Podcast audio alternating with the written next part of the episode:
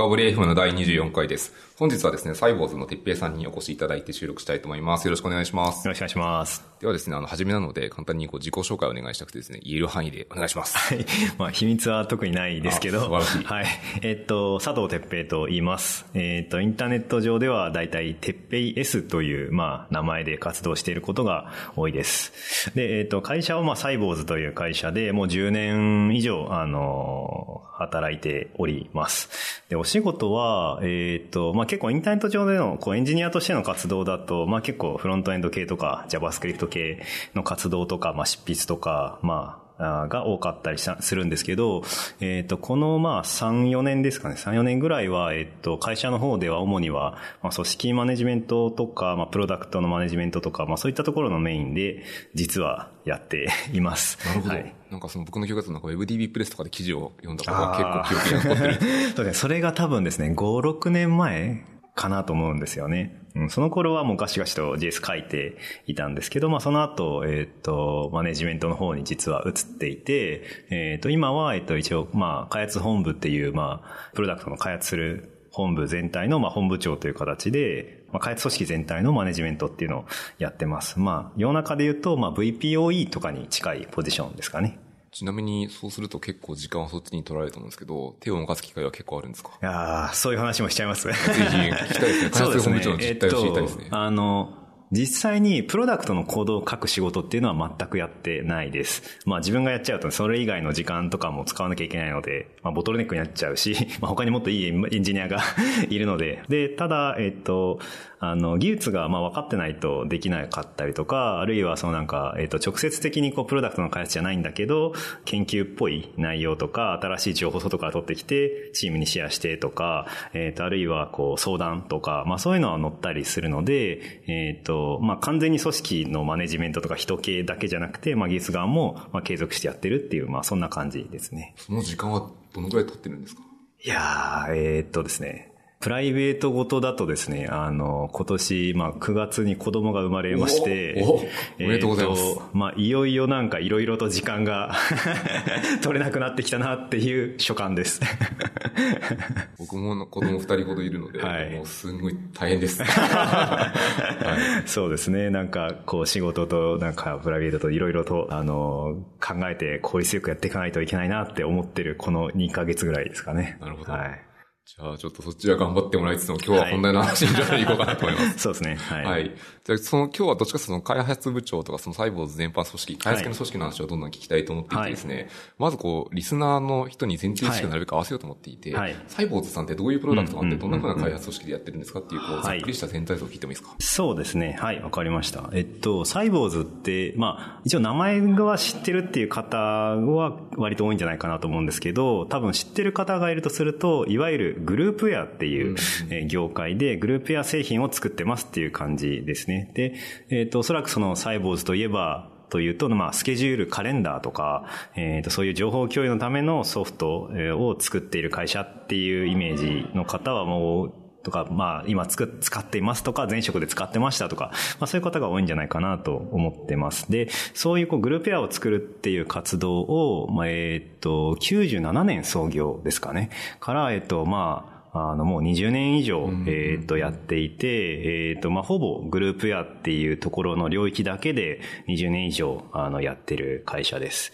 今日の主題にもなるかと思うんですけど、まあ、ずっとグループウェアっていうのは、まあ、いわゆるパッケージソフトとして作っていたっていうのが、まあ、前半ずっと作っていたんですけど、まあ、2011年から、そのパッケージからクラウド化したっていうところが、まあ、大きなキーポイントになっていて、えっ、と、まあ、オンプレミスのサーバーで動かす製品から、まあ、クラウドのサービスの方に、まあ、2011年のリリースを機に舵を切って、まあ、今はそちらがもう主体に移り変わっていますよっていうのが、まあ、プロダクトになります。で、合わせて、いくと、そのさっきの、えっと、グループウェアという昔ながらの皆さんがイメージするグループウェア、スケジューラーとか、えっと、ファイル共有とかっていうの以外に、そのクラウドに行った時に同時に、まあ、キントーンっていう新しい、えっと、サービスも出していて、これもまあ、講義には一応グループウェアと言っているんですけど、まあ少し毛色は違ってて、まあそれぞれのまあ会社とか業務の中で、まあ必要なあの、業務アプリっていうのを手軽にこうサクサク作れるっていう、まあ、業務アプリプラットフォームとかっていうふうに、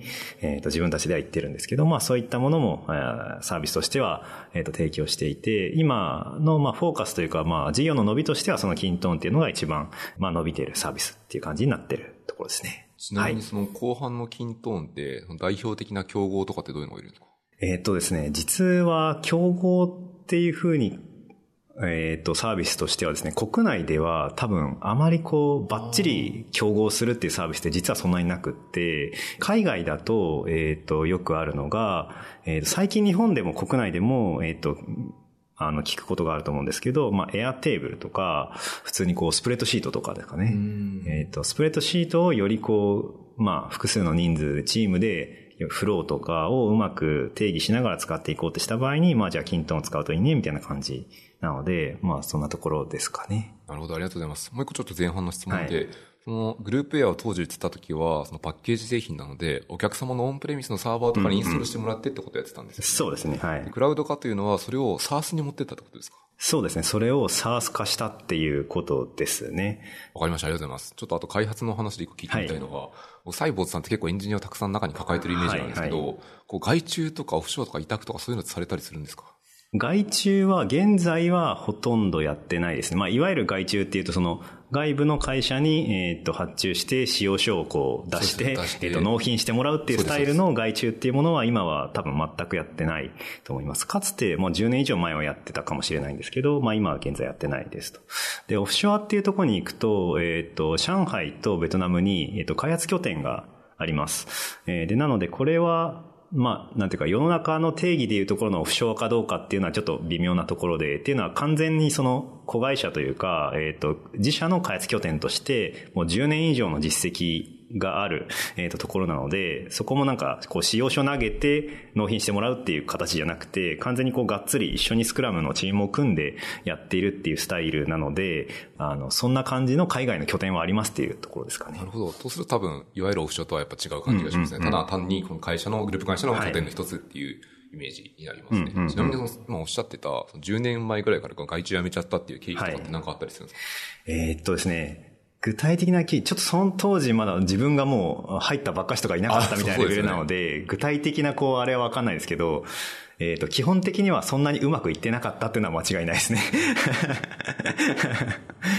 これはそれでなんか面白そうですね。はい。これはちょっとそう、知っていいですか聞きたいと思います。はい。はいうん、じゃあですね、その続きの話もちょっとしててですね、はい、あの、多分ちょっとバズってた記事だと思うんですけど、うんうんうんあの、サイボーズさんのブログの中で組織変更したら、部長がいなくなっちゃいましたっていう 組織変更の話があったじゃないですか。はい、この記事をですね、これリンク後で貼っておきますけど、はい、別にちょっといくつか聞いてみたいんですよね。うんうんうん、で、組織変更する前はこう、あの部長がいたはずで、いなくなったので、その前後の話を聞いてみたいと思っていてですね、うんうんうん、まず前ってどういう組織だったんですか？組織変更する前っていうのは、まあ、世の中でいうところのマトリックス組織でした。えっ、と、なので、エンジニアが所属する開発部、とか、えっ、と、まあ、QA エンジニアが所属する品質保証部とか、えっ、と、まあ、プロダクトマネージャーが所属する PM 部とかですね、そういった職能ごとの部っていう割がまずありました。で、部があるってことは当然そこに部長がいるという状態ですね。で、えっ、ー、と、さらに、えっ、ー、と、それをこう、まあ、マトリックスなので、まあ、縦横、まあ、それをまあ、えっ、ー、と、まあ、横とするか縦とするかなんですけど、はい、まあ、それを横とすると、えっ、と、縦の軸としては、えっ、と、プロダクトマネージャーが、まあ、いました。えっ、と、サイボーズは昔からその、プロダクトマネージャーという、えっ、と、役割がいた、えっ、と、会社で、そのプロダクトマネージャーが、えっ、と、まあ、そのプロダクトの、まあ、どういったものを作るのかですね。えっ、と、今で言うと、まあ、バックログを作って、バックログの優先順位を決める。っていうのが、まあメインの仕事になりますけど、えっ、と、そういった、あの、どんなプロダクトを作るのかっていうことを中心に考えるプロダクトマネージャーと、えっ、と、職能部、司る、まあ、職能部の部長。で、さらにそこに掛け算で、まあ、地域の要素があって、えっと、サイボーズの開発拠点としては、まあ、先ほど海外の話もありましたが、それ以外にも、えっと、東京の他に、まあ、大阪とか、えっと、松山。松山は実はサイボーズは、えっと、創業地なので、松山にも拠点が、愛媛県の松山ですね、にあるんですけど、そういったこう、まあ、東京開発部とか、えっと、東京品質保証部とか、大阪開発部とか、まあ、そういったこう、地域かける職能で、まあ、それぞれ部署があって、さらに、えっと、プロダクトごとに、この縦横の軸では、えっ、と、プロダクトチームがあるっていう、まあそんな形が、えっ、と、開発本部の中にあったっていうところが、まあ、その以前の形ですね。例えばその東京とかの地域区切りの部があるじゃないですか、うん、単位があるじゃないですか。はい、その東京単位のトップとかもいらっしゃるんですか？あ、いや、えっ、と、東京、東京のすべてを担当するっていう人はまあいなくって、いなかったですね。あ開発本部の下に東京何々部、うんうんうん、松山何々部とかがあるっていう状態ですね。はい。なるほど。じゃあそういう単位ではなくて、その別の意味のマトリックスだったってことですよね。うんうんうん、その場合って、その中にいるエンジニアとか、その QA の方とかって、うんうん、えっと、マネージャーとかは複数になるんですか？えっ、と、そうですね。あの、基本的には、えっ、と、その、職能部の部長っていうのが、まあ、給与評価であるとか、えっ、と、成長とか育成とかキャリアっていうところに対しては、えっ、と、まあ、責任を持っているところで、プロダクトマネージャーの方っていうのは、そういった給与評価とかには基本的に関わらないえー、っていう立場を取るので、まあそういう意味での、なんていうか、一般的な上長という意味では、えっ、ー、と、その職能部の部長、例えばエンジニアだったら自分は東京開発部に所属しているってなったら、東京開発部の部長っていうのが、まあ基本的には上司になるという形ですね。わかりました。ありがとうございます。で、ちょっとズバッと聞きたいんですけど、はい、変えたってことは何かきっと課題があったんですよ、ね。そうですね。何、何が問題とか課題とかあったんですか？はい、そうですね。あの、まあ、今の話にあった通り、えっ、と、基本的には上長というのが、まあ、その職能部の部長になりますと。で、そうすると、えっ、と、プロダクトチーム、っていうのは、えっ、と、プロダクトマネージャーが基本的にはそのリードして、えっ、と、活動をしているんですけど、部の活動とか、部の、なんていうか目標とか、みたいなものと、まあ、その、プロダクトチームとしての活動っていうのが、まあ、二軸できてしまうんですね。で、えっ、と、それをこう、考えたときに、必ずしも、その、プロダクトチームが、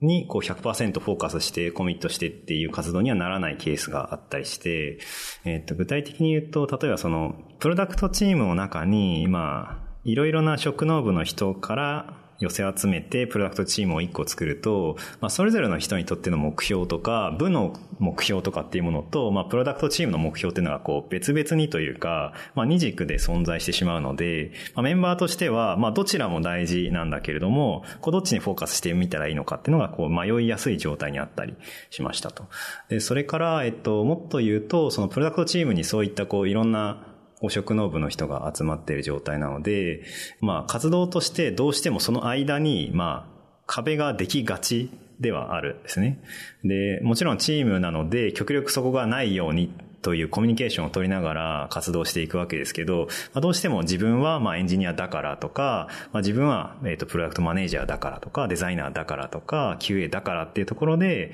まあ、ある程度こう自分内でこう線引きをしてしまうというか、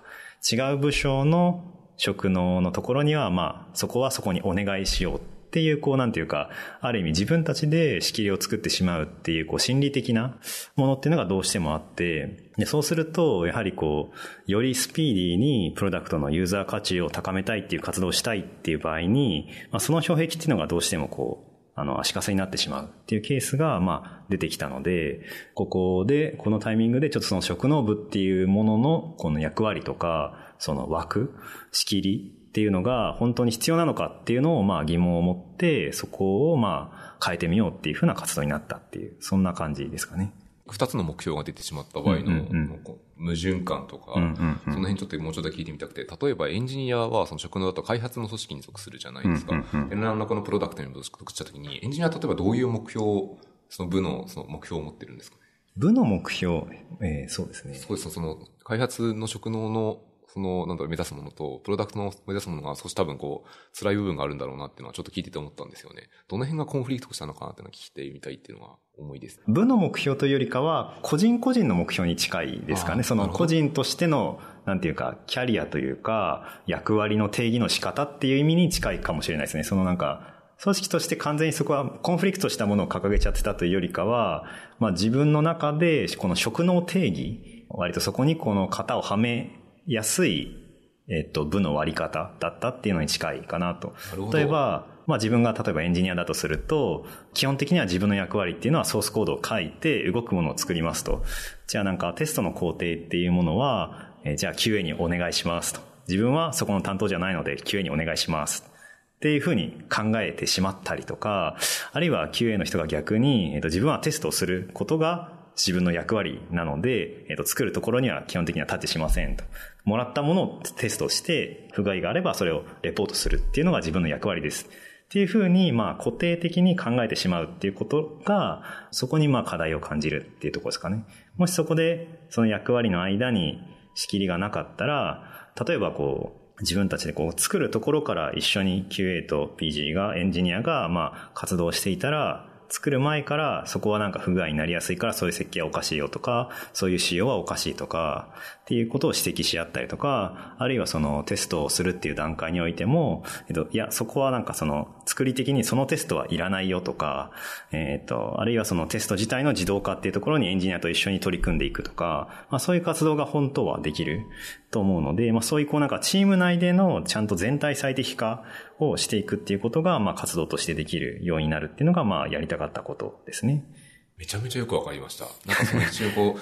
僕の言葉で言うと、立ち位置をこう明確に引いちゃっていて、この先を超えるとなんかちょっと悪いんじゃないかなみたいなところの、もやもや感が多分皆さんあったと思うんですけど、それが解消されそうな雰囲気があります、ね、うん、さっきちょっとコンフリクトって言ったのは一瞬この、例えばよくある話だと昔からあるデブオプスみたいな話なのかなと思うんですけど、そうではないですね。そうですね。その意味でいくと、えっ、ー、と、まあ、うちの今の組織としては、えっ、ー、と、オプスっていうところに相当する運用の、インフラ運用のチームがちょっと別組織になっているので、それはそれで別の問題っていうか課題として DevOps をどうするかっていうことはまあ取り組んでいますと。なので今その開発本部の中でっていうふうに話した場合はどちらかというと例えばまあ DevQA とか、まあえっ、と、あるいはまあ PM デザイン DevQA とか、まあ、そういったこの一連のこの開発活動の中で、そこをどういかにスムーズに全体最適にしていくかっていうところがまあテーマですかね。そのデブ QA の対立とか、めっちゃわかります。気持ちが。QA からするとこうバグが出たりすると早く直せよってことつきたくなる気持ちもあるんですけど、よく考えるとそれ方向性としては一緒のプロダクト作ってるんで、まあ、仲良くやって一緒に直せばいいんですけどね。そうですね。まあ、一応フォローしておくと、えっと、うちは対立までは行ってないですよ。あの、すごくどっちのまあ、例えばデブと QA だとすると、どっちもこう、良いものにしようっていう状態には慣れてるんですね。で、相談しながら進めていくっていうところまではできてる。ただなんかそこをさらにこう、なんていうか、越境して、お互いのところまで、えっと、見て、一緒にやっていくっていうところをより進めていこうっていうイメージですね。より高みを目指すためですね。はい、そうですね。その僕はその対立っていうのは多分過去の経験がちょっとありましたね。そうですね、はい、かつてはあったと思います、うちも。はい、私の深掘りやめておきます。はい。はい。で、今はこう、前の話をちょっと聞きつつ、ちょっと染み出してましたけど、うん、後の話、で、後ってどういうふうに組織を変更していったんですか？どういう形になったんですか？そうですね。まあ、今みたいな問題意識っていうのがある状態で、まあ、実際どうなんだろうっていうところをまずは調べるというか、えっ、ー、と、見るために、まあ、多くのメンバーから、まあ、ヒアリングをするっていうことをやりました。合計で多分、そうですね、60組って言ってるので、まあ、こう複数のチームから聞いた、同時に聞いたっていうところもあるので、まあ、合計だと多分もっと100人ぐらいから聞いてるんじゃないかなっていう気はしますけど。これってその、な、何を聞くんですか？えっ、と、今抱えてる問題ですね、課題。今自分が課題だと思ってることは何かっていうことを中心に、えっ、と、それをこう聞いて、で、それが、まあ、組織の問題かどうかとか、えー、それがプロダクトチーム内の問題とか、組織の問題とか、あとはいろいろなレイヤーでいろいろな問題があるので、そこをこう聞きながら、あの、整理していったっていう形ですね。うん、わかりました。ありがとうございます。じゃあその、そのヒアリングのはい。そうですね。あの、やっぱりそこで想定していた課題というか、その、まあ、マネージャー側でそのヒアリングしてみようって言った時に想定してた課題っていうのがやはり、えっと、現場のメンバーでも感じているところはやっぱりあって、先ほど言ったように、この、えっ、と、職能間での、こう、もうちょっとこう、うまくやっていきたいっていうことであるとか、っていうのがまあありました。で、それが今のその職能間でっていうのがまあ、どちらかというと、こう、左右の壁えっ、ー、と、だ、だとすると、もう一個出てきたのがやっぱり上下の壁っていうところもあって、えっ、ー、と、それは、例えばその、まあ、部長と、まあ、メンバーの間の関係性ですよね。でそこで、えっ、ー、と、まあ、例えばその部長の権限とか承認事項っていうものも、えっ、と、その部長が持ってるけど、もっとチームに下ろしてもいいんじゃないかとか、その、まあ、移動であるとか、まあ、キャリアに関するまあ決定とかっていうのも今は部長が結構持ってるんだけど、それをこうなんか、こうメンバーがもっと自由にこの移動でとか新しいチャレンジするっていうことができた方がいいんじゃないかとか、まあそういったこう上下の組織上の壁についても、まあいろいろと意見が出たって感じですね。じゃあその意見に対してそれをバンバン変えていったってことになるんですよね。そうですね。そのあたりの意見を踏まえて、えっ、ー、と、じゃあどういう組織構造にしようかっていうのを、まあ、大枠考えて、さっきのこの、まず左右の、どちらかというとやっぱりその左右の壁なくそうっていうのが、えっ、ー、と、先にやりたいなと思ってたことなので、まあじゃあ職能部はもうなくそうかと。で、職能部なくして、そのプロダクトチーム中心で、そっちをもうメインの活動にしようと。いうふうにしましょうと。で、そうすると自然的に部がなくなるので、まあ、部長もいなくなるよねと。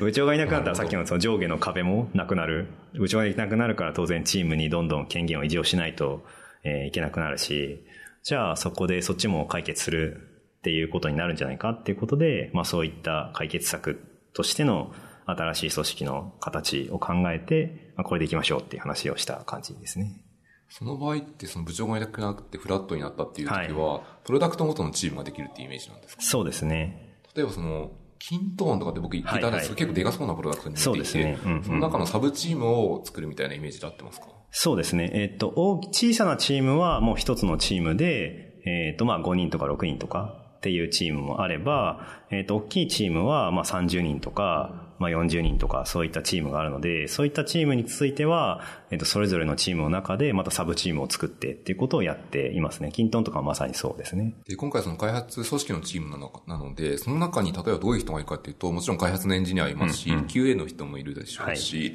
あとかつこう、まあ、スクラムだとするとプロダクトオーナーみたいなその中に入ってるんですか？そうですね。います。はい。えっと、プロダクトオーナー、えっと、スクラムの言葉で言うとこのプロダクトオーナーが、まあ、弊社ではもともとプロダクトマネージャーと呼んでいたので、プロダクトマネージャーがスクラプロダクトオーナーとしてスクラムチームに入っているという状態ですね。なるほど、わかりました。ちょっと戻っていく聞いてもいいですか、はい、組織を変えるときにこういうふうにしようって考えていったとおっしゃってたんですけど、うんうん、きっとこれは哲平さんが一人で考えてるものでなくて、うんうん、どういう人がどのぐらいの人数とかどのぐらいの期間で考えてたとかって聞いてもいいですか？えー、っと、そうですね。その、おそらくこれをやり始め、この組織に変わったのが、えっと、この今年の2019年の頭からで、えっと、組織変、組織のこういった変更をやろうっていうふうに考え始めたのが2018年の下期ですね。で2018年の下期の始まったあたりで、そういったヒアリングの活動なんかをスタートして、9月、10月とかにそういったヒアリングを実施して、その後、そのまあ、旧えっ、ー、と、部の部長たちと、まあ私とか本部長の中で、こういろいろとディスカッションして、こういう案にしようっていうのをまあ考えて、えー、いったかなと思うので、まあ9、10、11、12みたいな感じでこう、かけて作ったかなと思いますね。なるほど。はい、3、4ヶ月ぐらいかけて作っていったと、うん、そうですね。その時って、その、例えばその部長陣とかで話してたんですけど、その中にこう、現場の普通の社員とか参加されてたりするとかあるんですか？考えるところには入っていたかな。どうでしょう、ちょっと、もう一年前 そうですよね。が、記憶があれですけど、ただまあ、それなりに、えっと、このヒアリングっていうのも、基本的には全部オープンにやっったんですね。なるほど。えっと、ヒアリング結果っていうのも、えっと、まあもちろん、ここは、あの、ちょっと非公開にしてほしいっていうところも一部ありましたけど、えっ、ー、と、基本的には全部ヒアリング結果をオープンにして、えっ、ー、と、そのヒアリングをもとにこういうふうにこう組織を変えていくっていう活動をやってるよっていうことは、社内で常にオープンになっていたので、その検討中も、その検討のスレッド等も、えっと、オープンになっていたから、おそらく、外からの意見とか、ディスカッションっていうのをやってたんじゃなかったかなと思いますね。なるほど。はい、じゃあ、その検討中の議事録とかも全部残って見えるようになってうんうん、そうですね。その社員の人は普通にアクセスすれば見れて、かつコメントとかも簡単につけられるみたいな仕組みになってることですね。はい。めちゃめちゃいいですね。すごいここ、透明性があって、みんな納得感を持って受け入れられそうだなっていうふうに思います。と同時にもう一個すごいやっぱ質問があってですね、はい、これ多分、容易にみんな思うんですけど、うん、部長がその話をする中で、あれこれ俺の役職なくなるんじゃねえと思うはずじゃないですか。そこに対する反抗とかは、その抵抗とかはなかったんですか？そうですね。部長からはほとんどなかったような気がしますね。いや、わかんないですよ。思ってたかもしれないです。うん。だけどまあそこの問題意識とか課題っていうのは共有していたし、まあもともとそこの部長だからどうっていうことはあんまり組織としてもなかったようにも思いますね。例えばなんか、もう役職級とかもないですし、えっ、ー、と、必ずしもなんていうか部長という役、肩書きがついてないと、えっ、ー、と、なんだろう、仕事ができないとか、給与が上がらないとかっていうわけではないから、まあそういう意味ではなんか、あまり大きくはなかったのかなと思いますけど、ただ、えっ、ー、と、どちらかというと、組織を変えた後に、えっと、旧部長からは割とそういう、なんていうか、心配というか あの、えっ、ー、と、相談っていうか、は、出てきたような気がしますね。その、もう一回そういう心配っていうのはどういう相談とか心配、えー、まあ相談まではいかないですけど、はい、えっ、ー、と、まあやっぱり前に比べると、以前はやはりこう、部長っていう、まあ、肩書きが一応あって、で、自分のポジションっていうのは、その自分の部の、えっ、ー、と、メンバーの、まあ、育成とか採用とか評価とか、そういった、こう、割とこう、なんていうんですかね、あの、決まった役割っていうのが自分にあって、で、そこを、まあ、うまくやっていくっていうことが、まあ、そこをまあやっていこうっていうふうに思ってたわけですけど、まあそこがあの、そうじゃないっていうふうになったので、じゃあ自分はどういうふうに、その、チームに対して、組織に対して貢献すればいいのかとか、自分はこれからどういうキャリアをむ、えっ、ー、と、に、をまあ目指していけばいいのかとか、まあそういったところはすごくその以前よりもまあ考えるようになったっていう、まあそういうことはなんかその旧部長の人からよくなんかやってみたらなんかやっぱり、うん、なかなか考えることが多いっすねっていう でもまあ、それはなんか、ある意味、そっちの方が正しいというか。ですね。そうですね。それは考えて自分がどう貢献するかとか、何をやったらいいのかっていうのを、その、部のこう縛りなく、その、できるっていうことになったという意味でもあるので、まあ、それはいいことなのかなと思っていますけど。つまり、こう、会社とか、プロダクトとかに、何をしたら一番貢献できるかとかひたすら考えないといけないってことですね。そうですね。それは大変な仕事でもすごい大事ですね。そうですね。あの、旧部長の人の、まあ全員ではないんですけど、多くは、その、まあ例えばその東京開発部とかの部長じゃなくなった代わりに、えっ、ー、と、組織運営チームっていうのを実は作ったんですね。組織運営チーム何をしてるんですか、はい、えっ、ー、と、開発本部ってその本部の直下に組織運営チームっていうものを作って、えっ、ー、と、開発本部の組織全体の課題を解決していく。っていう仕事をやっています。なので、旧、まあ、前の組織だったりすると、まあ、基本的には部長っていうのは、えっ、ー、と、メインとしては自分の部をいかにうまく運営していくか、まあ、自分の部のメンバーが、えっ、ー、と、まあ、力を発揮できるっていう状態を作るっていうのが基本的には部長の役割だと思うんですけど、えっ、ー、と、組織運営チームっていうのは今度はそこのスコープがこうぐっと広がって、まあ、開発本部の全体の組織がうまくいくにはどうすればいいかっていうのを考えるっていう、えっ、ー、と、役割に、まあ、広がったっていうことになったんですね。で、そうすると、まあ、二ついいところがあって、一つは、自分の担当部署だけのことじゃなくて、全体最適をする上で一番問題になっている問題に取り組むことができるようになったと。だから前だったら例えばまあエンジニア出身の部長で、そのエンジニアのメンバーとか、あるいは課題っていうものだけを自分の課題だと思って取り組んでたけど、実はこのなんか PM の方の問題の方が組織全体としてはボトルネックだぞってなったら、じゃあそこの問題をみんなで一緒に解決できるっていうのはできる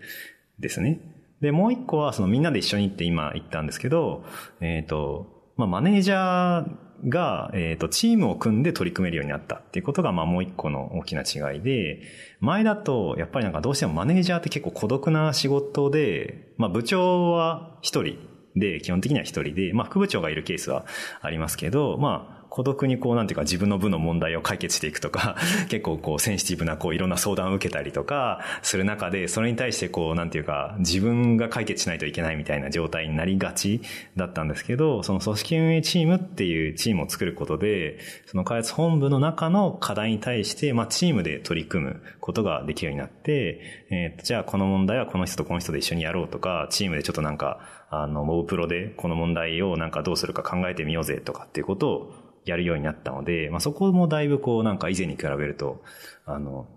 まあ、お互いのこう知見を活用し合うっていうところもそうだし、まあ、心理的にもすごく、あの、孤独じゃなくなったっていうところもあるし、えー、っていうのがあるかなと思いますね。それなんかめちゃめちゃ面白いって今一瞬思ったことがあって、例えばこのアジャイル開発とかでスクラムチーム来ると、スクラムチームってクロスファンクショナルでこう全ての能力をチームで持つみたいな感じじゃないですか。多分その部長級とかそのマネジメント観点でも得意不得意があるはずでいろんな観点で。それをこの組織運営事務という中でクロスファンクショナルで持っているようなイメージを今持ったので、なんか聞いてていい組織だなっていうふうに。そうなんですね。そこはなんかすごくやっぱりあって、マネージャーもそういうふうにこう、得意不得意を合わせてチームで活動していくっていうのは大事だと思うんですよね。で、例えば今のさっきのヒアリングみたいな話があったんですけど、こうヒアリングとかそういうのがすごく得意な人もいれば、あの、組織制度を考えたりとかっていうところが得意な人もいれば、いろんなこう、バックグラウンドもそれぞれ様々だったりするので、まあ、そこはすごくいいところだったかなと思いますね。組織運営チームにやってることをもうちょっとだけ聞きたくて、はい。組織運営チームでやることは問題をこう解決するための仕事行動、アクティビティをするって話だったんですけど、そもそもの課題がすごい重要で、課題発見とか問題発見でどうしてるんですか、すごく、それはいい質問ですね。で、えっ、と、基本的には、あの、まあ、組織運営チーム自体も、えっ、と、活動はオープンになっているので、えっ、と、まあ、いつでもそのチームの課題があれば相談してくださいっていうのが一つと、まあ、もう一つはやはりその、それぞれの組織運営チームのメンバーが、まあ、その、それぞれの部でマネージャーをやってたっていうところもあるので、各メンバーの活動とか、えー、を見ていたりとか、あるいはワンオンワンを継続的にやっていたりとか、えー、っていう中で、こう観察してきたものを、こう、課題として認識する。組織運営チームとしては、まあ、週に1回のその、まあ、振り返り、えー、みたいなものをやってて、その中で、こう、発見したまあ、やったことに対して、まあ、発見した課題とかを共有して、じゃあこれはどう取り組むの？みたいなことを、あの、議論して、えっ、ー、と、取り組むものに、こう、じゃあ担当者は誰にして一緒にやろうかみたいなことをやっていくっていう、まあそういう流れになってますね。なるほど。ちなみにその、多分課題っていっぱい出るじゃないですか。はい。優先度付けとかどうするんですか？いや、その辺は、えっ、ー、と、結構難しくって、えー、ですね。あの、で、今、課題としては、えっ、ー、と、今のその課題発見するっていうフェーズと、それをこううまく優先度付けていくフェーズっていうところが、えっ、ー、と、まだまだ課題はあるかなと思ってて、今は、なんていうか、あの、優先度付けっていうところをなんかそこまでこうやらなくっても、まあ、こうみんなでこう、その一覧、まあそのキントーンでアプリになって管理されてるその課題一覧があるんですけど、まあそこを見て今取り組むべきことこれだよね、というふうにこうみんなで言って、これそろそろやんないとまずいんじゃないとか、っていうような、こう、なんだろう、そのミーティングの中で口頭ベースでこう認識をこう合わせていくっていうような感じで進めているんですけど、もうちょっとこの課題の収集フェーズっていうのをうまくやっていく必要があるとは思っていて、で、そうなっていくと多分なんかもっと課題が増えていったりとか、えっ、ー、と、ちゃんと優先順位つけなきゃいけないみたいなことが出てくると思うんで、まあそこはまあちゃんとやりたいなっていうふうにこれから思っているところですね。はい。すごいなんか問題解決をしていくスクラムチームみたく見えますね。そうですね。そこでいくと、えっと、今、その話の文脈で、ちょっと、えっと、社内で検討しているのが、あの、まあ、スクラムアットスケールっていう、そのスクラムの、まあ、まあ、スクラムをこうスケールさせていくっていう時に、こう、いろいろ手法があると思うんですけど、そのうちの一つで、スクラムアットスケールっていうやり方があるんですけど、まあ、その中で定義されているもので、えっと、EAT っていう、えっと、エグゼクティブアクションチームかな？っていう、えっと、役割があって、後から知ったんですけど、後からそのうちの社内のアジャイルコーチに聞いたら、なんか、スクラムアットスケールだと多分、今の組織運営チームでやってることってこれに多分近いよみたいな話を聞いて、それでスクラムアットスケールの研修なんかを、えっ、ー、と、社内で受けたりしたんですけど、その EAT って何をやってるか、何をやる、スクラムアットスケールの中では何をやってるかっていうと、えっ、ー、と、それぞれのスクラムチームが、まあ、えっ、ー、と、上位のスクラムマスター。まあ、基本的にはスクラムって、まあ、スクラムチームの中でまあ問題をどんどん解決していきますと。でもまあ、スクラムチーム、チームの中で解決できないっていう問題が出てきたときに、まあ、スクラムマスターがまあ何かしらの方法で、その障害を、その障壁を取り除くっていうことをするわけですけど、ねで、その時に、まあ、こう、一個上の大きなスクラムチーム、まあそのスケール、スクラムアートスケールでツリー状になっていた時に、一つ上のスクラムオブスクラムのところに持っていく。で、さらにそこでも解決できなかったら上に持っていくと。で、そういうふうにこう、問題をこう、どんどん、えっ、と、解決できない場合エスカレーションしていった時に、最終的に行き着くところが、まあその EAT っていうところ。スクラムマスターが抱える問題のエスカレーションの最終的な、えっ、と、解決するところですね。まあ、例えば、こう、他の本部とか全社的な課題であるとか、あるいはこう、もっとこう、なんていうかね、人の問題であるとか、いろんなこう、大きい課題が出てきた時に、出てきた時に、チームでは解決できないところをやっていくっていうところが、まあ、やってるのが、その、EAT っていうそのエグゼクティブアクションチームでいうところで、えっ、と、そこの活動とほぼ一緒だよねって話をしてて、まあ確かにそうだねっていうところで、今やってるのは逆にそのスクラマットスケールの、えー、から今の組織運営チームに足りないところとかっていうのをこう、どんなところがあるのかっていうのをもう一回学び直して、えっ、と、そうすると、スクラムチームからその課題をえっ、と、収集するところっていうのが、えっ、と、今の、えっ、と、うちの組織運営チームだとシステム化はされてないよねと。それぞれのマネージャーが自分たちで発見したりとか、チームがこう、まあ、自発的にえっ、ー、と、必要だったら投げてくださいって言ってるだけなので、まあ、そこをもうちょっとじゃあうまく、なんかシステム化できるんじゃないっていう話とかを今相談して、多分来年からそういった活動をしていくんじゃないかなと思ってます。その、ちなみにその EAT とかその今のおっしゃってる組織運営チームの中とかでも、定期的な振り返りとかされるんですか？そうですね。えっと、毎週、えっと、EAT の方ですかね。そうですね。EAT でもその、てっぺさんのご自身のその組織運営チーム、はい、今の組織運営チームでは毎週振り返りを行っていますね。で、EAT とかそのスクラムアットスケールだとさらになんかその毎日のデイリースクラムがすべてこうなんていうか、デイリースクラムの時点でこうデイリーですべてこう小さな問題が、あ大きな問題がエスカレーションさされていく。で、えっ、ー、と、その即日で解決するみたいなことが書いてあって、それできたら超強いけど すごいなっていう デイリースクラムがこう、一番上まで、こうなんか、なんていうか、こう役員クラスまで、こう、経営会議までこう、ぐるっと毎朝のやつが、あの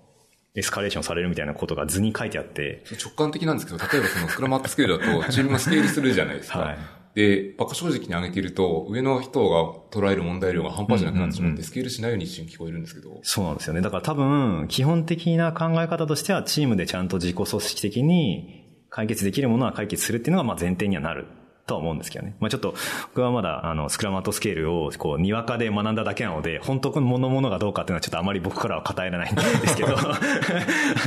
それは多分。聞いて直感的には思いますね。はい、いやでもなんか、でも書いてあることはすごくなんか納得できてというか、今、あ僕らがやってることって、ある意味そういうこう、別のところでもそういうやり方をしているとこと、まあ似ているところがあって、っていうところでも裏付けになるというか、あの、そこからまた別のやり方を学んで取り入れていくっていうのを今やってるところですね。なるほど。その一部のプラクティスとかその考え方でもいいので、うん、まああるこう、いつの経典でもないですけど、うんうんうん、参考ないこのフレームワークがあるとすごいやりやすいですね。うんうん、そうですね。わかりました。ありがとうございます。なんか、ちょっといろいろ聞きたいことがあって、まだまだ聞きたいんですけど、はい、組織変更をもって部長がいなくなったので、すごい地味なところだと、例えばその勤務の管理とか、ここまで言っていいですか？みたいな旅費の管理とか、そういうのって部長がやらなくなったとか、そのマネージャーがやらなくなっているような気がしていて、これ誰が今やってるんですか？やってない？例えば予算系のものとか、うん、さっきの旅費とか、えっ、ー、と、そういったものの承認っていうのは基本的にはもうチーム内でやっています。だから、今までだったら部長に上げていたものがチーム内でやるっていうふうにやってて、このいいところは、まあ今まで部長がやってたんですけど、まあ最初の話に戻ると、部長っていうのは職能の部なので、プロダクトチームのマトリックスで言うと、その違う軸にいる、キントンチームの活動っていうのは必ずしも詳しくないんですよね。でも日々の活動っていうのは、そのプロダクトチームの活動でやるので、プロダクトチームとして、えっ、と、こういう出張したいんですとか、こういうものを買う必要がありますってなった時に、プロダクトチームの人はむしろ詳しいけれども、職能部の部長っていうのはその時に説明を受けないと理解ができないというか、わからないですね。で、それを聞いて、うん、なるほど、それは必要そうだから、OK しようっていうふうにするわけですけど、まあ、うちの場合はそこでそこまでこう、なんていうか、めちゃくちゃなものをあげたりとかっていうのもあまりないし、なんかあんま却下とかでももともとそこまでなかったんですけど、どっちかっていうとやっぱりそれを、この部長に、この説明しているコストって何だろうっていうところがまあもともとあったんですね。で、そういうものがなくなって、えっ、ー、と、チーム内で必要だと思うものをチーム内であの出張なり、研修なりやりますっていうことを決めるっていうことができるようになったので、まあそこはすごくスムーズになったなと思いますね。ちなみにその場合ってそのチームごとに割り振られている予算とかがあるんですか、うんうんうん、そうですね。えっ、ー、と、それについても、えっ、ー、と、チームで、えっと、予算決めっていうのを行うようにしました。で具体的にはうちは今、まあ、半期ごとに予算、えー、予算を立てるっていうことをやってるんですけど、まあ、半期ごとにチームに、えっと、今年まあこういうペースで出張しようと思ってますとか、こういう研修受けようと思ってますとか、こういうなんか海外のカンファレンス行こうと思ってますとか、っていうのをまあ、半期ごとにまあ、チームにそれぞれのチームに計画を立ててもらって、で、その大き大枠としてのその半期ごとの計画を、まあ、えっと、本部長として承認するということを、まあ、半期ごとにはやってるですね。で、その中での具体的な予算の執行みたいなところは完全にチームに任せていったりする感じですね。すごいちっちゃな会社みたいなイメージですね。自分たち予算をもらって、まあ、儲けまではそのちょっと違うかもしれないですけど。そうですね。でも、もともとそのうちがそこまでなんていうか、こう予算枠を取るっていうことに対してのあんまりこう強い、なんですかね、こう、プライオリティを持っていなくって、えっ、と、どちらかというとなんか予算枠確保するっていうよりも、えっ、と、必要なものを必要な時に使うっていうのが一番良くって、枠が余ってても別にいいよねと。むしろ枠が余ってても必要ないんだったら使わなくていいし、逆に枠取ってなくても、予算策定時に枠取ってなくても必要なんだったらどんどん予算外で計画を立てるべきだし、っていう考えでやってたので、予算ってどっちかというと、まああくまでもこう見積もりの手段として立ててただけだったので、そんなにこう、あんまりこう予算管理っていうところにこう固執してなかったっていう要素はあったかなと思いますね。なるほど。なんか言われてみればその通りだなしか思えない、うん、なんかすごい自然な考え方ですね。うん。で、もう一つ、えやったのは、その予算策定の時に、えっ、と、それぞれのチームに、あの、どんなうちのチームはこういうことにお金を使いますっていうのを、まあその社内のその均等のこうオープンなスペース上で、えっ、ー、と、まあ、なんていうか紹介してもらうっていう活動をやりました。なので、例えば、うちのチームは今期こういうことをなんか頑張りたいので、こういう研修受けようと思ってるので、この研修にまあ何十万積んでありますとか、まあ、こういうことやりたいので、海外のカンファレンスこういうこと、こういうのに行きたいと思いますとかっていうのを、まあ、それぞれのチームに全部書いてもらって、で、使う内容っていうのも全部オープンになっているんですね。なので、実際にはそのなんかマネージャーが一個一個精査して、これはいるのいらないのみたいなことは実際にはまあほとんどやっていなくって、えー、そこでこう、オープンなあの、場で何を使うかとかっていうことをみんなが見ていれば、えっ、ー、と、もしそれがこう適正じゃなかったら、まあ次の予算を立てるときに、これは意味なかったよねとか、えっ、ー、と、なんでそんなにそこを使ってるんだろうとかっていう話が、まあ自然と突っ込みがっていうふうに思ってるので、えっ、ー、と、実際にはこうなんか全部のこと細かな予算にこうなんかチェックして OK ダメみたいなことはまあやってなくて、まあ大枠の予算枠が、えっ、ー、と、予算枠というか予算額ですね。大枠の額がまあ適正であれば、そんなに個別の中身は、えっ、ー、と、マネージャー側で精査っていうのはあんまりしてないっていうのが実態ですね。なんかその、聞いてて思ったんですけど、会社が大きくなると、悪い人もある程度出てくるっていうのはしょうがないというか、ある程度あると思っていて、可能性は。でもその仕組みを回そうとすると、こう、悪い人が数名とか結構な数が結託しないとそれできないようになっているような気がするんですよね。で、かつその、西郷さんはきっとこの、多分入社時とか採用時だと思うんですけど、その、あるか、ある程度こう、善良というか、この、こう、透明性かつみたいな、こう、ポジティブなマインドを持った人をフィルタリングしてるんだろうなっていう感じでうまく回ってるような、だろうなっていう、ちょっと印象を受けました、聞いていて。そうですね。まあ、そういうこう、採用時とか教育でっていうところもまあもちろんあって、うちでは、えっ、ー、と、大きい、えっ、ー、と、行動規範みたいなものの一つとして、えっ、ー、と、公明正大っていう言葉が、えっ、ー、と、すごく重視されていて、まあ何をやるにも、こう、まあ、えっ、ー、と、ビジネス上の施策とか、まあ社内制度とか、もうあらゆるところで、それって公明世代的にどうなの？っていうことが常に、あの、こう、現場レベルで言われるような、はい、ぐらいに浸透している概念として、ちゃんとそれはこう、なんだよ、公明世代って言えるっていうようなことがあるのがまず一つはありますと。で、もう一個は、えっと、まあ、グループエアの利用が、まあ、ちょっとレベルとしてこう、まあ、やばいぐらい徹底してるというか あの、まあ、当然自社プロダクトなので、まあ、すごく使いこなしてるというか、まあ、使いすぎぐらいにあるんですけど、要はこう、その、社内の情報っていうのがほとんど、社内のグループや上でオープンになっているっていうことが、まあ、すごく大きくて、で、そうすると、まあ、ただ単にこうみんながこう気持ちとして米世代だよねとかっていうことじゃなくって、実際にそのデータとか使い方とか情報っていうのが、もう見れば、えっ、と、必ず誰でも見れるっていう状態になっているので、まあ、そうすると、まあ、その状態でこうなんか、悪いことするっていうのはもうなんか、もう防げないというか そこを考え始めたらもうちょっとあの、会社としてすごくこう、なんていうか、うん、になってしまうので、まあそういうことまでは考えないというか、まあそこはまあポジティブに考えてっていう形ではやってますね。うん。すごいその、その公明正大っていうのは心情とか、その、はい、なんだろうな、行動指針なのかなわかんないですけど、その結構上位の概念に質量にな気がしていて、それがこの会話まで浸透してるっていうのはめちゃめちゃすごいっていうか素晴らしいなと思いますね。うん、そうですね。そのやっぱりこう、うちのミッションというか、まあそのチームワークをこう世界に広げる、社会に広げるっていうところをやりたいと。で、そのためにグループウェアを作っているっていうところがあるので、まあそことその、そこでこう情報をオープンにして、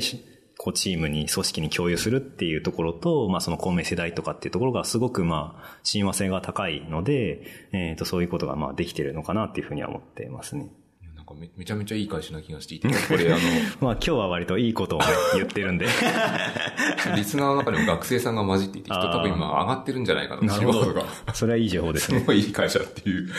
なんか印象を受けますね。もうちょっとだけその組織について突っ込んでいきたいのは、うん、さっきあの、部長とかいなくなったので、多分移動のルールとかも変わると思っていて、うんうん、かつこの結構権限を持って、多分自身がキャリアを選べるようになってるんだろうな。チーム間の移動とかって自由にできるんですか？そうですね。えっと、以前はどちらかというと、えっ、ー、と、まあ、その部長が、えっ、ー、と、そのメン、各メンバーと、まあ、いろいろこう面談とか相談しながら、こういうキャリア、あどうっていうような形で、えっ、ー、と、その移動っていうのも考えてあげて、えっ、と、ある程度、こう経験を積んだら、じゃあ次のちょっと違うとこやってみようかとかっていう形で、まあ、えっ、と、移動することが多かったかなと思うんですけど、まあ、それはまあ、一般的かなと思いますと。で、ここは変わってどうなったかというと、その以前の問題点からいくと、えっ、ー、と、その、どうしてもその、自分の、その上長が、こう考えるキャリアっていう枠からなかなか抜け出せないであるとか、もう一個はその、それぞれのチームが、えっ、と、自分たちにとって必要な人材ってどういう人だろうとか、えっ、ー、と、今どういうふうに採用したらいいんだろうっていうことを考えるってことがあまりなかったんですよね。で、本当はそれぞれのチームが主体的にどういう人が今来てくれるとどういうことができるんだとか、そうするとこう、こういうアウトプットが出せるとかっていうことをチームが考えるっていうのが、最終的なそのアウトプットとしてのこうユーザー価値に向けて進んでいくにはいいと思うんですけど、えっ、ー、と、今まではその採用であるとか移動っていうのが、その、えっ、ー、と、プロダクトのチームの軸と、その職能部門の軸でいくと、職能部門の部長の方が握っていたので、そうするとやっぱりこう、どうしてもその職能部門の人材としてこういう人が欲しいっていうのが、まあ、どっちかっていうと、視点としては強かったですよね。で、そこから今回、えっ、ー、と、その採用とか移動っていうのも基本的にはそのチーム側に考えていくっていうことが、異常されていった時に、えっ、ー、と、まず最初の方で起こったことは、じゃあチームの皆さんにこう採用もちょっと考えてみてくださいって話をしたら、まずこう、なんすかそれっていう。反発ってわかんないですよね。そんななんかめんどくさいことが降りてきたけど。それはお前がやることじゃないのかと思います。そうそうそう。え、そんなことまでチームでやるのみたいな話とかがまあ出てきて、うーんってなって、まあ、まあ基本的にはまあ、まあ、ふーんっていうところも、まああったわけですよね。でもなんか一部のチームが、なるほど、じゃあまあやってみるかということで、一つの仕組みとしては、まあその社外からの採用っていうのはそうなんですけど、えっと、社内でジョブボードっていうのを作ったんですよね。でそこで社内から自由に、まあ人を、まあ、集める、その、まあ社内、こう、募集要項みたいなものを、えっと、ここに自由に書いていいよと。で、それをなんか来てもらったら、まあ、受け入れるところは別に自由にやってもらっていいよって話をしたら、結構何チームかがそれ書いたら、なんかパパパッとこう、手が上がったんですよね。それやってみたいですっていうふうに。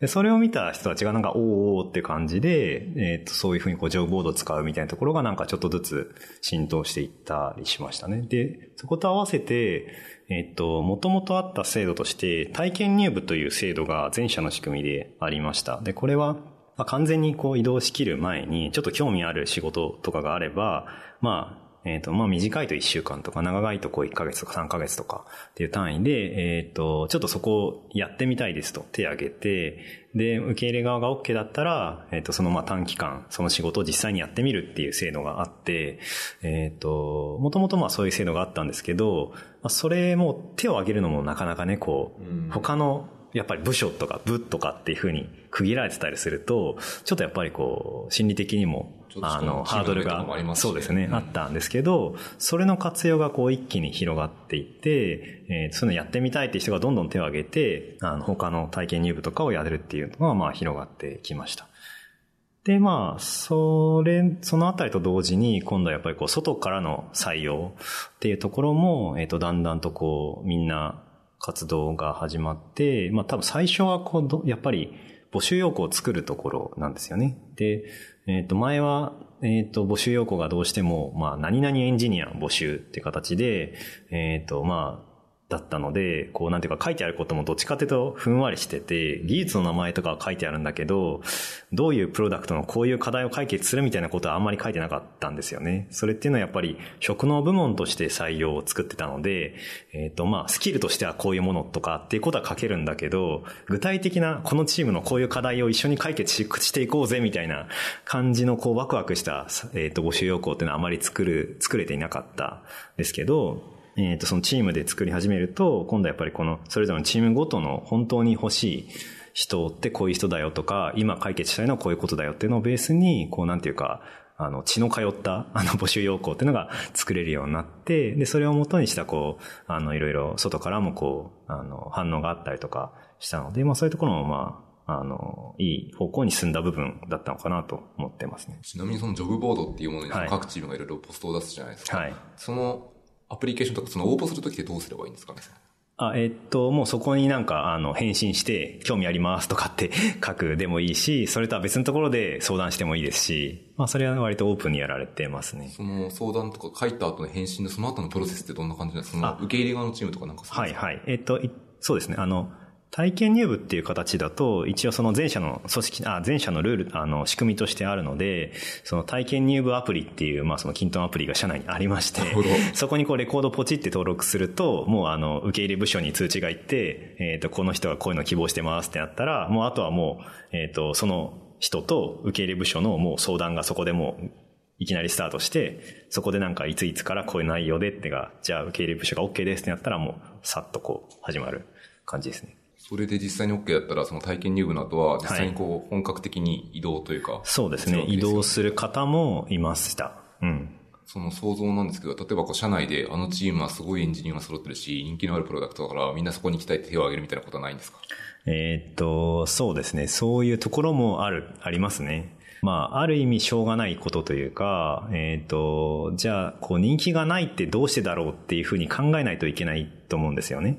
なんだろう、そのチームがどういう課題を解決しているのかとか、じゃあその課題がどんなものがあってっていうところに対して、こうなんか、ちゃんとこの魅力がある、こう、社内でもプレゼンをしないといけないっていうことが多分今後はこう、出てくるんじゃないかと思っていて、で、そこをある意味こうなんていうか、社内のこう、まあ競争まではいかないですけど、えっ、ー、と、チームとしての魅力ですよねで。チームとしての魅力をそれぞれのチームがこう高めていくっていうことも、まあもう一つのなんていうか、今後必要になってくる要素としてはあるのかなとは思います。まあ一方でじゃあそれ、そっちだけでやったら全体がこううまく回るのかっていうのはそれはそれで難しいところはあると思うので、それ一辺倒ではまだやっぱりいけないと思うんですけど、ね、はい。そうするともう、あの、想像ですけど、消滅するチームが出てくるんだろうなって。全 員いなくなってしまって、そういうの防がないといけないですよね。そうですね。その辺はこうバランスが難しいところですね。はい。やっぱこのちょっと自社的な事情だけど、金のなる木でいいプロダクトって社内にもあるんですけど、うんうん、技術的にはそこまで面白くないとかっていうのは結構あったりしてですね、うん、エンジニアは自分のキャリア的にここじゃない方がいいなと思う人がまあいるんですよね、うんうんうん。それを始めてしまうと、多分若者が行ったとしても全員出てしまう。一方その金のなる木だからちゃんと既存の開発とか保守もしないといけないので、う、こう、悩みわしいところあるかなって今、聞いてて思いました。いや、それはすごいありますね。ただまあ、そのなんか、金の歩きであったとしても、えっ、ー、と、なんですかね、こう、解く課題が面白いかどうかっていうのはやっぱり継続してあるとは思うんですよね。で、そこでこうなんていうか、こうレガシーになってしまってるプロダクトが本当にこう面白みがないかどうかっていうことと、なんていうか、そのチームの今の状況とか、多分いろんなこう歴史的な経緯がこう相まって今の状況っていうのが作られるんですよね。そこをなんかどう解決していくかとか、えっ、ー、と結構でもそういうまあ、うちでもこう、もう20年以上やってるので、長い歴史のプロダクトがあるんですけど、えっ、と、そこでこうなんかすごいこう、レガシーな課題がいろいろあるみたいな話題になった時に、なんか意外とこうなんかベテランのエンジニアとかが、なんか結構面白そうだからちょっとやってみたいとか手を挙げて、こう、そういうレガシーなプロダクトのチームに、こう、体験入部したりとか、っていうことも逆に起きたりしたんですよね。だからなんか一概にこう、なんだろう、その、歴史が長いとか、レガシーだったりとかってするものが、あの、人気がないかっていうと、やってみるとそうでもないところもあったりする。で、多分そこをなんかうまく見せるっていうのも多分 PM だったりとか、チームの、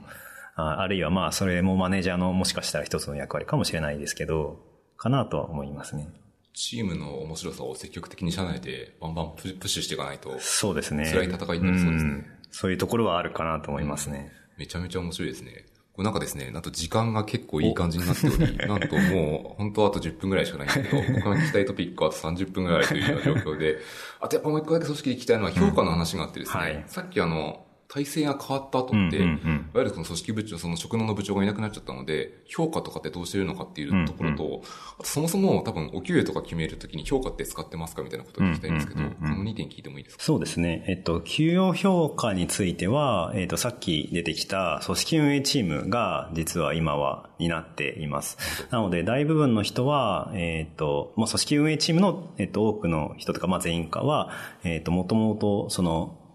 えっ、ー、と、去年までそれぞれの部で部長をやっていた人が、なので、えっ、ー、と、そういう意味では、えっ、ー、と、まあ、連続的というか、えっ、と、大きな変化は、えっ、と、給与評価のやり方という点については大きくはないんです。ただ、えっ、と、変わったのは、えっ、と、これもまあさっきの話と似てるんですけど、えっ、と、今までは基本的にはその部長が、えっ、と、給与評価をして、まあ最終的には、えっ、と、人、あ、えっと、そうですね、去年からは、えっと、本部長が承認という形ですね。部長が評価を、まあ、基本的には部長が給与評価をするという形だったんですけど、えっ、と、組織運営チームになって、えっ、と、そこがこう、まあ、チーム化したっていうところがあるので、えっ、と、一人につき、その給与評価の担当者が、えっ、と、二人つくっていう形になりました。なので、メンバー一人に対して、評価者が二人ついて、そこを中心に、えっ、と、その二人を中心に急評価をするっていう形になったので、なんていうか、急評価の中にこう少し客観性がちょっと増えたというか、複数になった、ね、そうですね。っていう要素はまああるのかなと。で、あとはその、給評価に関してもそのチーム内で、その組織名チーム内でこう、ディスカッションする機会が以前より増えたので、その意味では結構組織全体の中での客観性とか、その、なんていうか相対的な、まあ、偏りとかっていうのも多分以前よりはなくなったんじゃないかなっていうふうには思っていますね。例えばその評価、非評価者受ける側の人は、うんどうやって活躍っぷりを教えればいいんですか？そうですね。そこは結構、えっと、うちの評価のやり方というか、まず、あの、サイボーズでは、えっと、成長フィードバックと給与評価っていうのをまずきっぱり分けているんですね。っていうのは、えっと、まあ、多くの会社だと、基本的にはその二つって、まあ、合わさったものだと思うんですけど、うん、そうすると合わさってしまうとどうなるかっていうと、まあ悪いパターンとしては、えっ、ー、と、給与が増えないっていうことと成長のフィードバックっていうのを無理やり連動してしまう、連動させないといけない状況に陥ってしまうことがあって、例えば、給与が増えない原因が単に業績の不振だったりすることがある。んですよね。でそうすると給与が増えませんってなってる。でもその人はなんかエンジニアとしてはすごく成長していたりとか良かったりする。で、その時に給与増えませんけど、えっ、ー、と、あなたは良かったねっていうふうに言えないので 君はもうちょっとこうした方がいいみたいなふうに言わなきゃいけなくなっちゃったりとかするんですよね。マネージャー側が。でそういうところがなんかすごくちぐはぐしちゃうので、そこはちょっと分けて考えましょうっていう感じにまず前提としてなっています。でそうすると、給与評価ってじゃあどうやって決まるのっていうところになると、うちはまあ市場価値っていうふうに言っていて、で、市場価値が何かっていうと、まあその、社外での評価と社内での評価、両方とも合わせてが市場価値ですよっていうふうに言ってます。で、もっと具体的にいくと、えっ、ー、と、今年とか今の考え方としては、その社外価値っていうのは、えっ、ー、と、まあ基本的にはその、あなたが他の会社で評価されるとしたら、転職するとしたら、まあ大体、こう、レンジとして、このぐらいからこのぐらいのお給料で多分転職できるよね、と。いうところをベースにしながら、その中で、じゃあ、えっ、と、サイボーズの社内でどのぐらい貢献できているか。っていうところを、まあ、そのレンジの中で考えてみようか。っていうことを、えっ、と、一人一人のメンバーと、えっ、と、やってるっていうのが、まあ、今の考え方ですかね。例えばその社外の市場価値って実際に転職活動をしてきたオファーとかを見せる人もいるんですか？あ、そうですね。その、えっ、ー、と、よりこう、アグレッシブに活動するタイプの人は、実際の転職活動の結果を持ってくる人もいます。ただまあ、そういう人は結構、えっ、ー、と、全体としては割合としてはすごい少なくて、多分数パーセントとかだと思うんですけど、でも、ちょっと増えてはきましたね。まあ、転職ドラフトの結果ですとか、実際のオファーの結果ですみたいなものを持ってくる人もいます。まあ、そうするとこう、すごく説得力があるので、えっ、ー、と、確かにそういうふうに転職ができそうだねっていうふうには、あの、言いやすいところはあるかなと思いますね。なるほど。まあ、転職活動ってすごいこう、馬力を食うというか、そうなんですね。大変な活動なので、なかなかするのも大変だなって気持ちはめっちゃわかります。さあ、時間がなくなってしまったんですけど、はい、あともうちょっと聞きたいので、最後開発的なところをちょっと聞きたくて、はい、あの、さっきあの、アジャイルコーチが社内にいるみたいなことをおっしゃってたので、アジャイル開発をしてるんだろうなっていうものがあって、アジャイル開発のフレームワークとかってスクラムを使われてるんですか？そうですね。えっ、ー、と、スクラムを使ってるチームが多いかな。プロダクトチームはほぼみんなスクラムですね。えっ、ー、とです。まあ、あの、ここ数年かけてこう、じわじわと広がっていって、たという形だと思うんですけど、まあ今はほぼスクラムになっていますね。はい。スクラムに広げるときってなんか活動とか、自然に広まったとか、なんかどういう経緯で広まってたんですか？えっ、と、そうですね。かなりボトムアップ的な要素も強くって、えっ、ー、と、うちの社内で、えっ、ー、と、アジャイルコーチをやってる、まあ、天野くんっていう人が、あの、かなりこう推進していった原動力としてはあったんですけど、まあ、見てみるとスクラム良さそうだっていうところもあって、まあ、社外からコーチをえっ、と、研修として呼んできつつ、社内で実践してっていうのを、こうなんかじわじわと、えっ、と、経験を積んでいたっていうところですかね。で、それに対して、こう、あの、組織としても、まあ、それは全然、そっちの方向でっていうことで、えっ、と、まあ、そういう研修とか、そういったフォローをしていったっていう、まあ、そんな感じですかね。今、大体その結果何チームぐらいスクラムチームがあるんですか？数えたことがないので。ざっくりで。厳密に結構スクラムチームって言えるところと言えないところがあって。あなるほど。ちょっと難しいですね。それはスクラムのプラクティスを取り入れてるけど、うん、開発を進めてるみたいな。多分プロダクトって意味だと、うちはそんなに数は大きくなくて、あ、多くなくて、えっ、ー、と、大きいプロダクトだと多分うちは4つぐらいしかないんですよね。で、その他に、こう、ちっちゃい、そのなんか、プロダクトとかサービスとか、あるいはこう、プロダクト持たないけど、えっ、と、こう、なんですか、こう、うちだと支援系のチームって呼んでるんですけど、例えばこう、フロントエンドのエキスパートとか、セキュリティのエキスパートとか、モバイルのエキスパートみたいなチームがそれぞれの周りにポコポコあって、まあそういうのもまあ、いくつかありつつ、で、そういう大きいプロダクトはプロダクトチームの中で複数のスクラムチームを持っていたりするので、全体で言うとどうなんでしょうね。まあ10個、20個、20個ぐらいはあるのか？まあ、十何個とかでしょうかね。うん。その十何個とかのチーム間のスクラムのやり方とか困りごとのシェアとかっていうのは結構されたりするんですか？ああ、えっと、あんま統一的な仕組みとしてはないんですけど、そのアジャイルコーチが、えっと、1000人で、えっと、今3人のチームが3人いるんですけど、社内に。アジャイルコーチチームがあるってことですか？はい、そうですね。で、そこが、えっ、と、社内でそういうこう、スクラムマスターを集めて、えっ、と、ディスカッションをするワークショップとか、そういうのをなんか開いたりしている感じはありますね。めちゃめちゃいい流れですね。あとはもうちょっと聞きたいのは開発のちょっと生々しいところなんですけど、その、西郷さんって、そのコードの管理とかってどうされてたりするんですか ?GitHub とか使われてるんですか？そうですね。GitHub のエンタープライズを結構前から使っていますね。あ、なるほど。じゃあ、エンタープライズなので、その専用の Git ですね。そうですね。とは、その時って GitHub エンタープライズだと、その、まあ、外部の試合に出すのちょっとめんどくさかったりするんですけど、自動テストとかどうされてるんですか？そうですね。そこはすごく今課題があ,、まあ、あってというかですね、えっ、ー、と、従来は、えっ、ー、と、割と社内に、えっ、ー、と、ジェンキンスとかを立ててや GitHub エンタープライズプラス、ジェンキンスプラス、まあなんかいろいろそういうビルドサーバーとかを立てて CI 立てるっていうのがまあ標準で、で、ここ最近というかまあ 2, 2年ぐらい前ですかね、からえっと、サークル CI のエンタープライズなんかも立てています。で、えっと、そういうふうにこうエンタープライズの中で CI をうまく回してっていうことをやってたんですけど、同時にここ2、3年で実は github.com の方の利用も結構進んでいて、並列で両方使ってるんですね、はい。チームによってはそっちを使っているんですね。で、そうするとやっぱり体感としてわかるのは、まあ、ドットコムの方が圧倒的にエコシステムが使いやすい。で、やっぱりこの CI とかも含めて、いろんなものをこう生産性高めようとしたときに、まあ基本これドットコムに上げるっていう方がいいよねっていうことが、まあこの2、3年でこうすごく実感としては社内では分かってきていて、なので、えっ、ー、と、可能だったらドットコムに新しいものは作ろうっていうのが今の感じですかね。ドットコムに寄せていくとなんか、アクションズを使うことになりそうな気がしますね。そうですね。なんか、う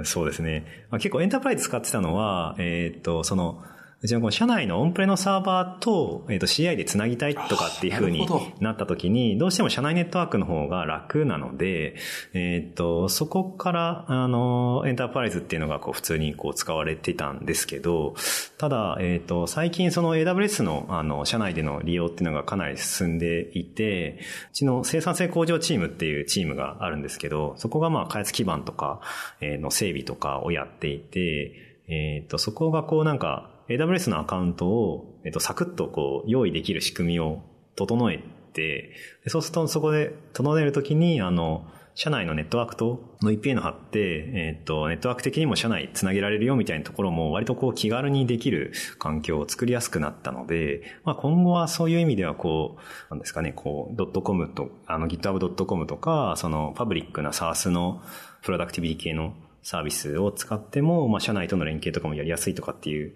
ことは、まあ、今後できていくんじゃないかなとは思っていますね。なるほど。なんか今、ちょっと聞いて今、なるほどってそのままなんですけど思ったところがあって、GitHub エンタープライズの導入目的って、まあ一つありがちなのは、ドットコムだとよくシェアードなので、うんうん、なんとなくよくわからないけど、セキュリティ的に不安があって隔離したいっていう人も多分いらっしゃると思うんですよね、世の中には。という感じの経緯から始まったわけじゃないんですね。そうですね。やはり、うちだとその、えっ、と、国内向けのサービスは、えっ、と、まあ、オンプレミスのデータセンターで動かしているので、えっ、と、そこに対するネットワークのアクセスっていうのを考えると、どうしてもまあ、社内ネットワークっていうところに閉じる方が、相当楽 ができるっていうところですね。その VPN 貼ってなんなんてみたいなことがいらないので、っていう形ですね。はい。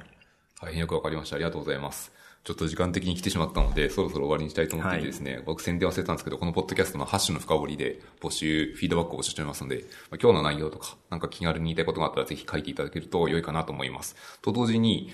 今日あの、この収録を受けてみて、最後にこう、てっぺいさんから何か宣伝したいこととか言いたいことがあればぜひ言ってほしいんですけど。そうですね。えっと、今日の内容とか、この組織変更のことについて、実は、えっと、年明けの、まあ、リージョナルスクラムギャザリング東京で、えっと、うちのその、さっき出てきた組織運営チームのメンバーが、えっと、発表することになっています。で、えっと、採択されたので、えっと、まあなんか、直接話してみたいとか、えっ、ー、と、もっとこう、もうこれ以上詳しい、ど、ど、ちょっと時間的には実は今日より短いので、詳しいかどうかわかんないですけど、まあ多分なんかもうちょっとこう、あの、ちゃんと準備してまとまった内容が 聞けるかもしれないので、そちらもまあ、えっ、ー、と、まあ、あそこもうチケットもしかしたら売れちゃったかもしれない。すごい人気なカンファレンスなので、結構少なくなっちゃうんですよね。まあ、これからチケットはもしかしたら厳しいかもしれないですけど、まあ行く方はぜひ聞いてみてくださいっていうところですかね。はい。わかりました。じゃあ、今日の収録の保管関係になったらいいかなぐらいの気持ちで僕は思っているので、はい、ぜひ言っていただけるとありがたいです。ということで、はい、今日の収録は終わりにします。てっぺいさんどうもありがとうございました。ありがとうございました。